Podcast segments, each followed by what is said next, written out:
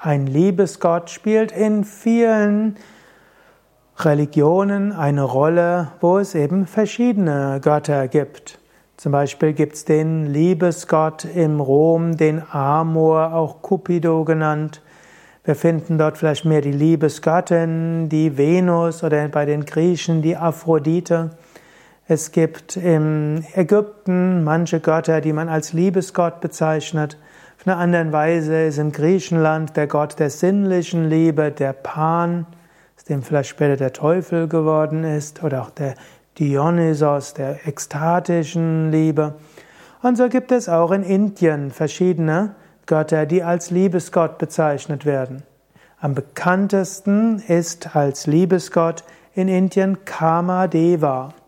Kama heißt Liebe, auch sexuelles Verlangen und Begierde.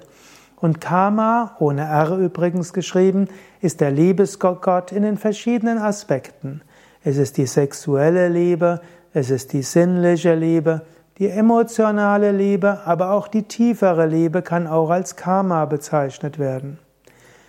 Manchmal wird auch gesagt, Krishna ist der Gott der Liebe. Radha und Krishna sind das göttliche Paar.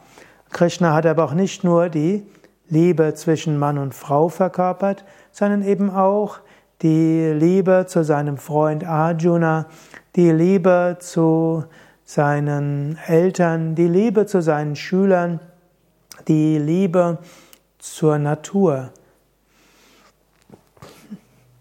Auf diese Weise ist Krishna, manchmal gesagt, ist die höhere Liebe und Kamadeva ist die einfache Liebe. Wenn du mehr wissen willst über den Liebesgott Kamadeva, geh auf unsere Internetseite wiki.yoga-vidya.de Kamadeva, ein Wort.